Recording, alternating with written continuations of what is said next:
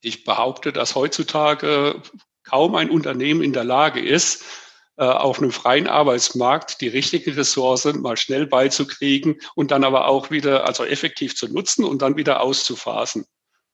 Wie du online genug Gewinn machst oder wie du optimal in den E-Commerce startest. Das und mehr zeigen wir dir hier im Commerce or Die Podcast. Mit freundlicher Unterstützung der HDI.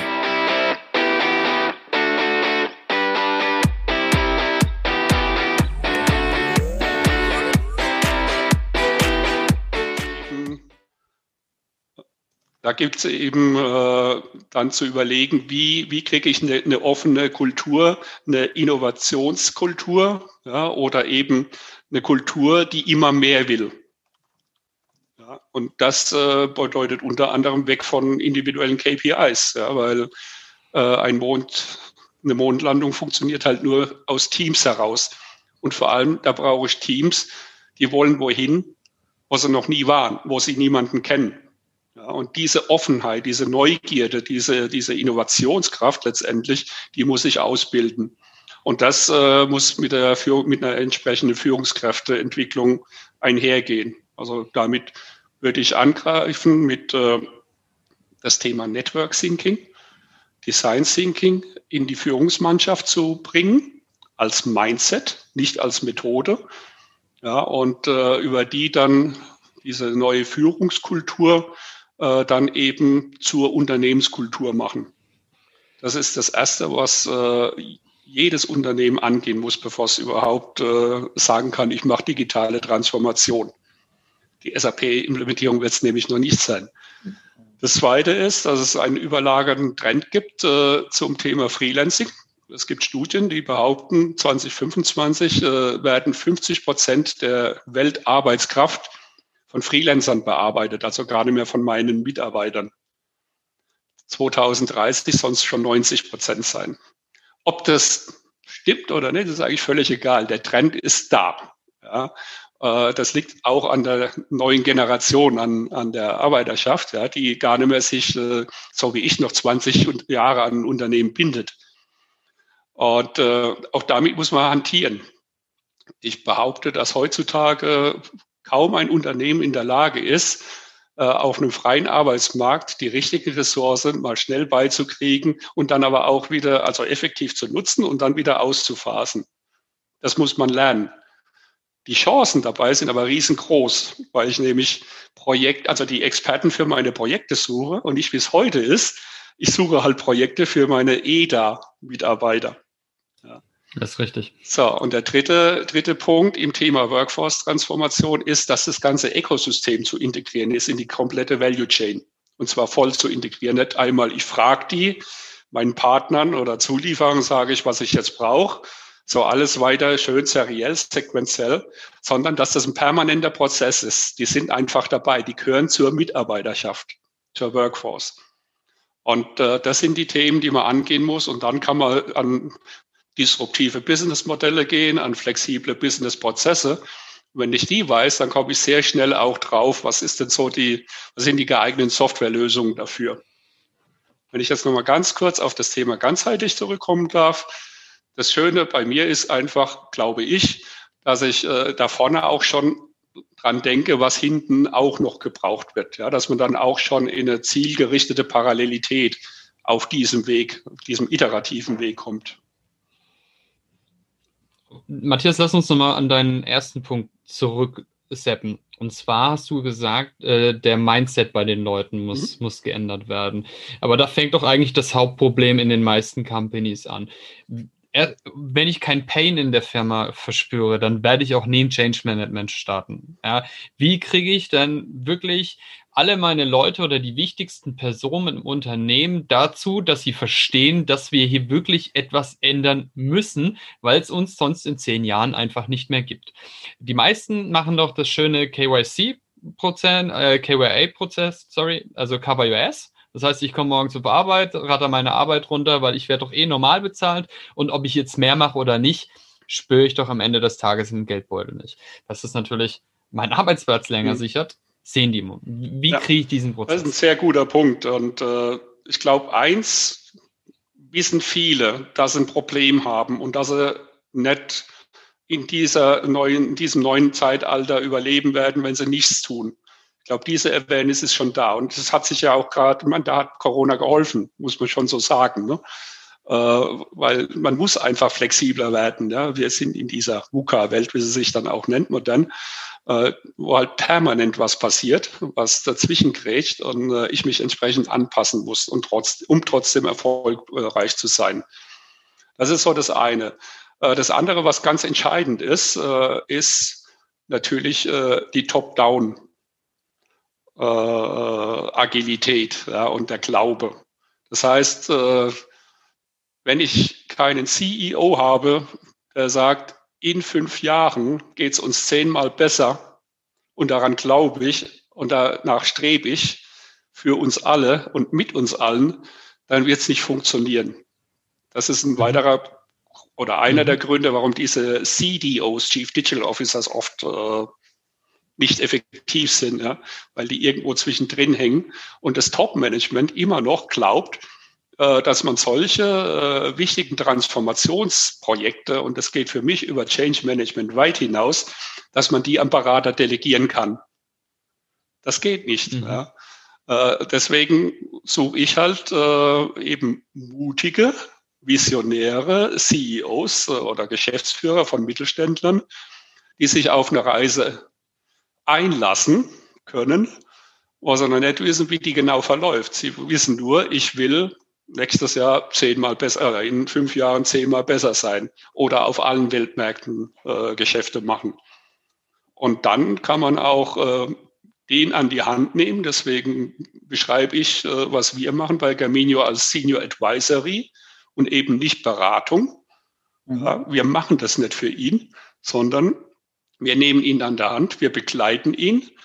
Ich helfe, ich gebe ihm Tools an die Hand, ich gebe ihm Methoden an die Hand, damit mhm. er mit seinem Führungsstab äh, in der ersten Phase eben dieses Mindset entwickelt und diese Strategien, äh, um sich auf den Weg zu begeben. Ja, das Ganze ist dann mhm. eben auch wieder Network Thinking oder auf Design Thinking Prinzipien basiert, so dass man bei diesen Workshops äh, dann auch sehr schnell Ergebnisse sieht, also Erkenntnisse gewinnt, wie die Reise sich anfühlen wird, mhm. weil man sehr schnell Erfolgserlebnisse hat. Man merkt, wenn man effektiv zusammenarbeitet, auf einmal, dass man viel mehr Zeit hat äh, für strategische Dinge und das Operative nicht äh, den Geschäftsführer zu 120 Prozent äh, beschäftigen muss. Ja, man merkt, dass man mhm. auf einmal zu einem, zu einem Leitbild kann, was kommt aus Vision, Mission, Werten, die die Firma versteht, wenn es mit Passion vorgelebt wird und mitgeht. Und dann die ganze Mannschaft eben in so eine agilere, innovativere Kultur dann auch gehoben wird. Es ist wichtig, dass ihr dann auch wirklich euren Mitarbeitern nicht jedes Jahr vom Neuen erzählt. Nächstes Jahr werden wir das schlechteste Jahr äh, überhaupt haben, deswegen müssen wir einsparen und, okay. und dann ja. das nächste Jahr hatte aber gerade das beste Jahr aller Zeiten. Das ist eine Anekdote aus meiner alten Bank. Der Vorstand stand wirklich in meinen 13 Jahren dort jedes Jahr oben es war da zwar das beste Jahr, was wir hatten, aber nächstes Jahr wird es leider schlechter, deswegen müssen wir Einsparungen machen. Und im genau im nächsten Jahr hat er exakt dasselbe auch wieder erzählt. Also es wirkt so irgendwann unglaubwürdig, ja. Ich glaube, der Mindset muss halt wirklich ja. ähm, äh, erzählen, warum, Richtig. wieso ich meine, das, ändert das, sich das. Das ist natürlich auch ein, ein Dilemma, in dem diese Firmen stehen, stecken. Es ist halt auch das Zielemanagement. Ja. 99,9 Prozent äh, aller Firmen arbeiten mit MBOs, also individuellen KPIs. Ja. Äh, dann sage ich, ja, nächstes Jahr wird es äh, schlechter, aber wir müssen zehn Prozent mehr Umsatz machen. Also kriegt jeder Vertriebler jetzt 110 Prozent auf, das diesjährige, auf die diesjährige Quota.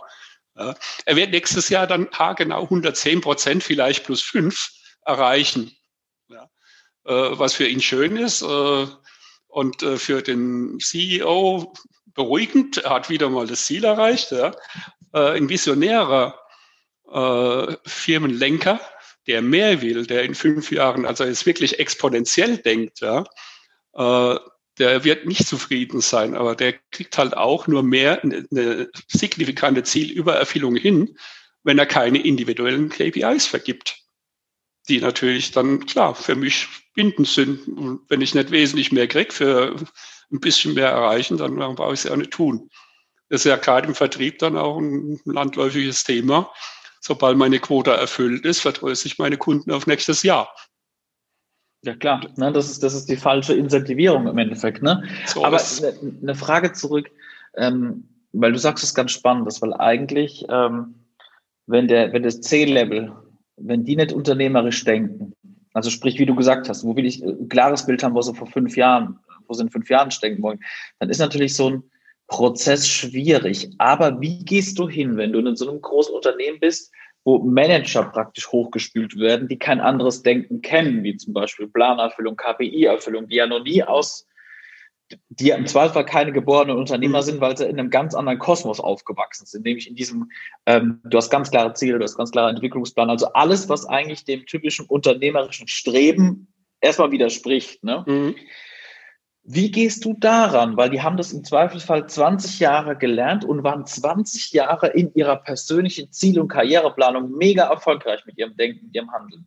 Jetzt ja. sollen die auf einmal gar nicht linear denken, ne? also Aktien, Wert, Zielerfüllung, sondern ey, ich brauche eine Vision, wo man in fünf Jahren steht.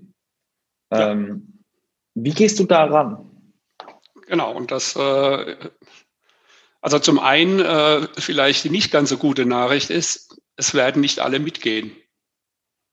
Ja, das glaube ich auch. Das, das ist definitiv so, ja. Äh, da muss natürlich auch eine Entscheidung her, äh, wer schafft's, wer ist dabei auf dieser Rakete, also Mondmission und wer halt nicht. Ja. Äh, wie gehe ich es an? Was ich mache, wenn eben der, der CEO diese Visionarität und diese, diese Fehlschlagstoleranz mitbringt, nicht Fehlertoleranz, ja, dass man sagt, wir wissen, das ist eine Reise, das ist nicht planbar, aber vielleicht ist es nicht nur fünfmal mehr machbar, sondern zehnmal mehr. Wir wollen auf jeden Fall was Großartiges machen und wir starten jetzt, wir probieren es einfach ja, und iterieren. Und äh, wenn, wenn diese Haltung da ist, dann gehe ich nochmal rein und moderiere Workshops im, äh, mit einer Arbeitsmethode, die üblicherweise nicht vorhanden ist in den Unternehmen äh, wo eben alle äh, mit ihrer Kreativität äh, gefordert werden, aber das äh, geht dann mehr oder weniger automatisch über die Methode, äh, so dass man auf eben Basis von Design Thinking Prinzipien sehr schnell, also diese, dieses Team um den CEO feststellt, okay, wir können dem helfen, zu sagen, okay, in der Richtung müssen wir mehr machen. Am Portfolio müssen wir arbeiten. Es muss vom Produkt zu Service-Portfolio transformiert werden. Ja. Äh, wir, wir brauchen eine Plattform, sonst skalieren wir nicht mit unseren Mehrwertslieferungen, ja, äh, um dann wirklich mal exponentiell zu wachsen. Und äh, das sind dann schon in der ersten Session die ersten Erfolgsmomente, wo ein Team dann denkt, es geht mehr.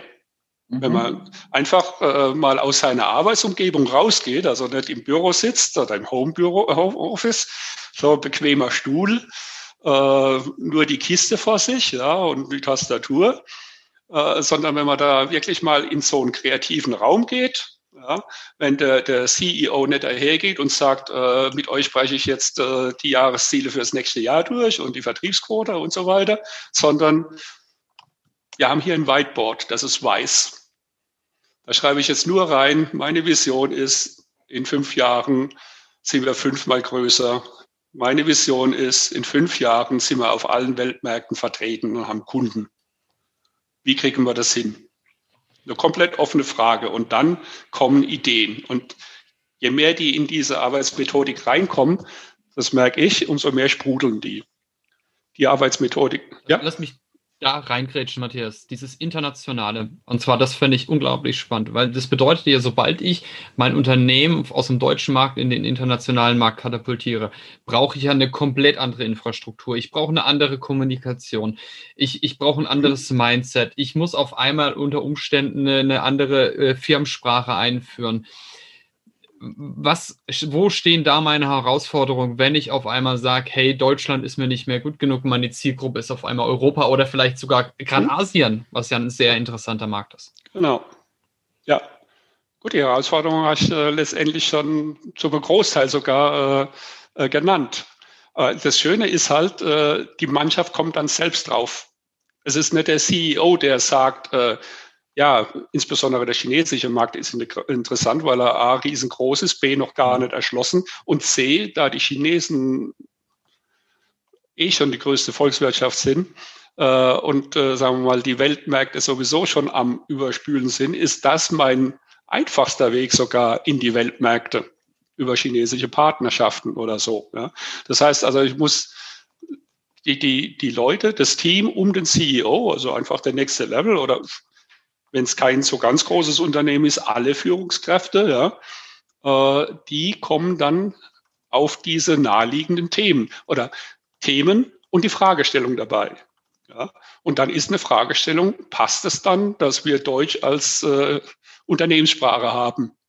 Eigentlich nicht.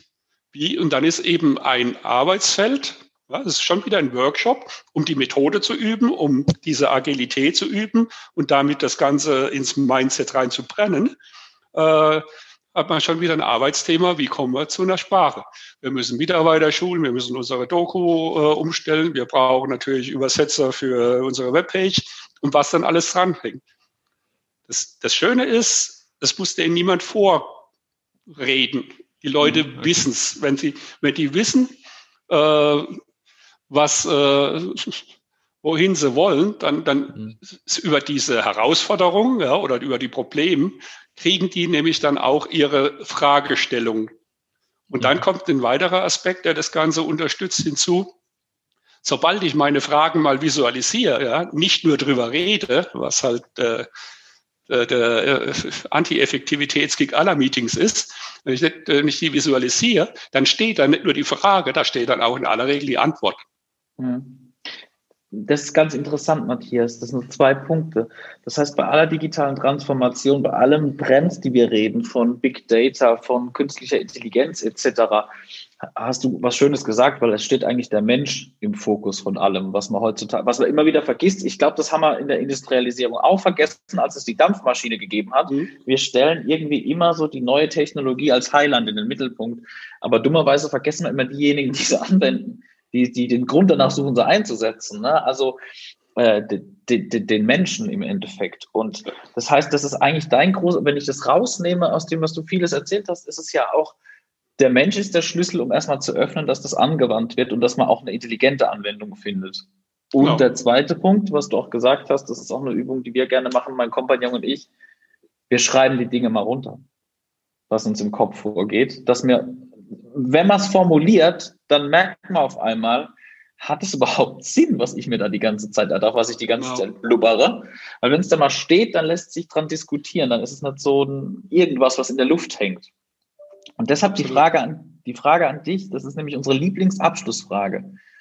Die drei wichtigsten Dinge, wenn du jetzt diese, wir machen eine Doppelfolge draus, übrigens, Matthias, ne?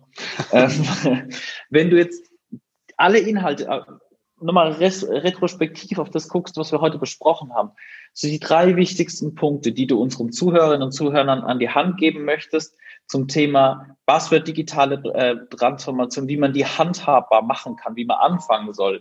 Wie würdest du, wie würdest du starten? Was für drei Punkte würdest du geben? Genau, die Erkenntnis, People doing business with people, auch im digitalen Zeitalter. Ne? Also der Mensch äh, macht Geschäfte. Wir sind halt Herdentiere, ne? Seit wie viel 70 Millionen Jahren, seit es den ersten so ist es. gab, ne? Genau. Also was äh, was braucht's? Äh, agile Arbeitsmethoden und zwar weg von sequenziell und seriell. Also auch die Gedanken runterschreiben hört sich für mich schon wieder nach Word an oder PowerPoint. Ja. Äh, ich brauche was, das vollkommen frei ist, ja, wo eben die die Intelligenz des Teams genutzt wird und die Innovationskraft, äh, die Kreativität des Teams genutzt wird, um Gedanken völlig frei zu platzieren und dann sehr einfach zu vernetzen. Das ist ein mhm. Whiteboard für mich, ja. Ob das dann im Raum hängt und man da rumsteht oder ob es äh, eins aus der Cloud ist, ist äh, erstmal sekundär. Äh, aus der Cloud braucht man es inzwischen.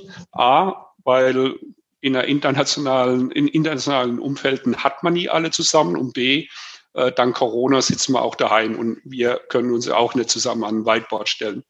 Ja. Genau, also effektives Teamwork ist das Aller, Allerwichtigste. Und äh, dann damit eben das, das Lehren und das Etablieren eines, eines Network Thinking Mindsets. Offenheit, Neugierde, äh, die Gewissheit, dass nur Lifelong Learning jeden Einzelnen weiterbringt, ja, die Firma weiterbringt und das dann auch wieder zurückbezahlt wird, natürlich. Und äh, dann, ja, Offenheit äh, schließt für mich auch äh, erstmal ein, es gibt keine Grenzen, keine natürlichen Grenzen erstmal. Ja. Und äh, sobald ich diese Themen habe, äh, gehe ich sie eins nach dem anderen an. Und das in der gleichen Methodik wieder und äh, mit der gleichen Konsequenz. Cool. Dann würde ich sagen, Nils, mach einen Abschluss für heute. Mein erster Abschluss tatsächlich sogar. Das ist sogar bei einer Doppelfolge. Ja, gut. Matthias, ich danke dir ähm, für die vielen Infos. Ähm, äh, ne? Und wie war das? Erstens abonnieren, äh, zweitens äh, alle liken. Shownotes verlinkt, liken ganz wichtig und ansonsten sieht man sich dann beim nächsten Mal. Richtig. Ja, und vielen Dank. Matthias, ganz vielen lieben Dank für den extrem Deep Dive heute mit dir. Das war wirklich klasse. Hat mega Spaß gemacht. Danke euch, mir auch. Super. Also bis zum nächsten Podcast. Ciao. Bis dann. dann ciao, ciao. Ciao. Wir danken unserer Station Voice Abi Schreert. Bis zum nächsten Commerce or Die Online Podcast.